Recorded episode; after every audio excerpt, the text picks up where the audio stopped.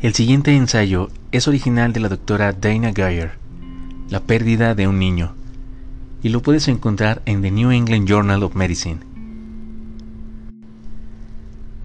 La niña de 11 años sabía que su madre tenía cáncer, pero me tocó a mí decirle que el cáncer se había extendido al cerebro de su madre.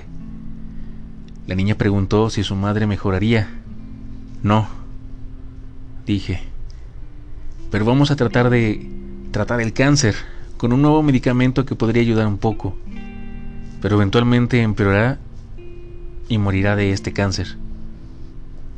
La niña se sorprendió por mis palabras, enterró la cabeza en el regazo de su tía y lloró.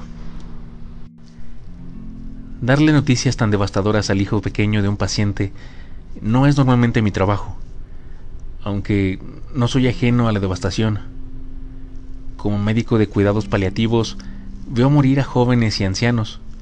Veo personas que sufren de un dolor debilitante y la agonía emocional del cáncer. Aunque la gente a menudo asume que ese trabajo es deprimente, la verdad es que rara vez estoy deprimido y no salgo del hospital sintiéndome agotado. Casi todos los días encuentro algo extraordinario, algo edificante en mi trabajo. Me río con una paciente que describe haber conocido a su marido en un bar hace 40 años. La ternura que una hija brinda a su madre enfermera es inspiradora. Mis dedicados colegas de oncología inventan curas verdaderamente milagrosas. Los familiares expresan su gratitud con un abrazo, y estas explosiones de alegría, optimismo y esperanza brillan a través de la tristeza. Aún así, hay momentos y días en los que la tristeza, el dolor y la tragedia son abrumadores y algunas situaciones que permanecen conmigo mucho después de que el momento ha pasado y el paciente ha muerto. Cada día le cuento a los pacientes noticias incómodas y difíciles. Su cáncer se extendió, ya no podrá vivir de forma independiente o, lo peor de todo, la muerte está cerca.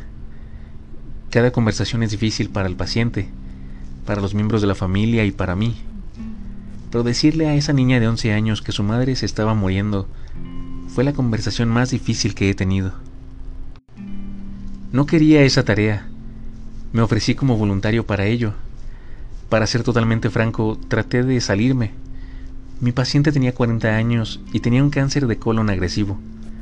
Estaba recibiendo quimioterapia, pero cuando la ingresaron en el hospital con dolor debilitante, encontramos metástasis en su cerebro y médula espinal.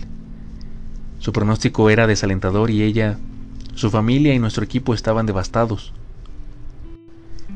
Durante varios días controlamos sus síntomas y le ayudamos a ella y a su familia a sobrellevar la situación. Su mayor preocupación era su hija. ¿Cómo podría decirle lo que era inevitable? Ofrecí sugerencias y estrategias y recomendé libros sobre cómo hablar con la muerte con los niños en cada etapa del desarrollo. Me ofrecía sentarme con ella mientras le contaba a su hija, pero no. Ella no quería dar la noticia, quería que yo lo hiciera. A regañadientes acepté. Nuestro trabajador social del equipo organizó una reunión después de la escuela, la noche antes de que tuviera lugar. Me preocupé. Imaginé una película de terror. Una mujer de unos 20 años está encerrada en una sala psiquiátrica espeluznante atormentada por pesadillas y flashback sobre el médico espeluznante que le dijo cruelmente que su madre se estaba muriendo. Nuestra conversación del día siguiente iba a ser una configuración perfecta para el trastorno de estrés postraumático en este pobre niño. Lo que me pedían que hiciera me parecía mal. Parecía que mi paciente estaba renunciando a su responsabilidad parental. No podía imaginarme sabiendo que me estaba muriendo y pedirle a otra persona que les diera una noticia tan catastrófica a mis hijos. También me enojé porque mi paciente se negó a estar presente para consolar a su hija. Después de una noche agitada, llamé a un amigo médico de confianza, un ejemplo de compasión. Al decirle lo mal que me sentía, le pedí un consejo. Estuvo de acuerdo en que la madre sería la mejor persona para el trabajo, pero agregó, ¿qué pasa si la madre simplemente no puede hacerlo? Nunca termina teniendo la conversación y luego muere y su hija no está preparada en absoluto. Eso sería peor que escucharlo de un extraño. Y no eres espeluznante. Esta perspectiva era justo lo que necesitaba. Mi angustia se alivió y supe que ahora podía soportar la tarea de contarle a la hija lo que me esperaba. ¿Cómo cambiaría la vida y, y que su madre, su ancla, ya no estaría viva en unos meses?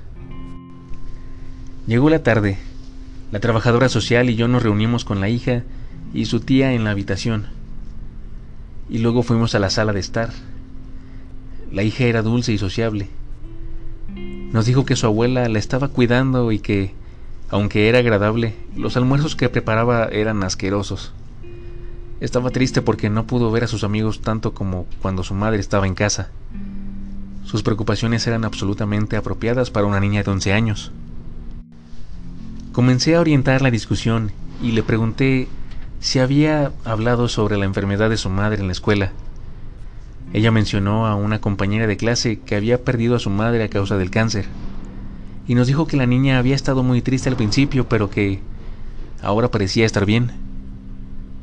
Fue una transición perfecta a la conversación para la que estábamos allí. Le pregunté si quería saber más sobre lo que le estaba pasando a su madre, ella dijo que sí, y luego le dije la verdad. Después de diez segundos de llorar en el regazo de su tía, asomó la cabeza y preguntó con valentía, ¿qué puedo hacer para ayudar? Su amabilidad y resistencia me sorprendieron. Hablamos de sus trabajos, ser feliz, sacar buenas notas, disfrutar de sus amigos, sonreírle a su madre y tratar de llevarse bien con su familia hice hincapié en cuáles no eran sus responsabilidades, cuidar físicamente a su madre o preocuparse por ella. La conversación duró 20 minutos.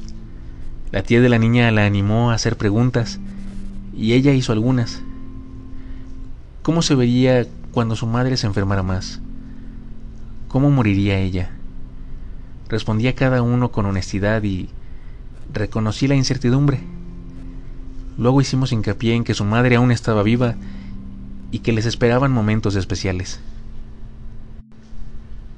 Envolvimos las cosas en la cafetería con helado antes de regresar a la habitación del paciente, donde todo estaba empacado para el alta. La paciente y su hija se abrazaron y lloraron, pero el helado se estaba derritiendo, por lo que su atención se centró en eso antes de regresar a casa. Durante los siguientes dos meses, continué viendo a la paciente en la clínica, y ella me agradeció repetidamente por mi conversación con su hija. Finalmente murió en su casa, en paz, rodeada de su familia, incluida su hija, que no estaba ni podría estar lista para la muerte de su madre. Me imagino que su muerte ha penetrado todos los aspectos de la vida de su hija y no puedo empezar a comprender el dolor de esa pérdida. Espero que la honestidad que ofrecimos en esa conversación haya sido significativa y que haya encontrado formas de seguir adelante con su vida. Años más tarde todavía pienso en esa paciente y en su hija, y me recuerda que debo aceptar las tareas incómodas y hacer lo que pueda para ofrecer honestidad y compasión a los miembros vulnerables de la familia.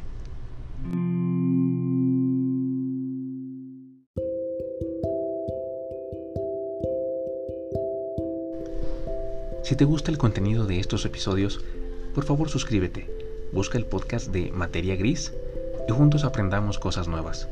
Hasta la próxima.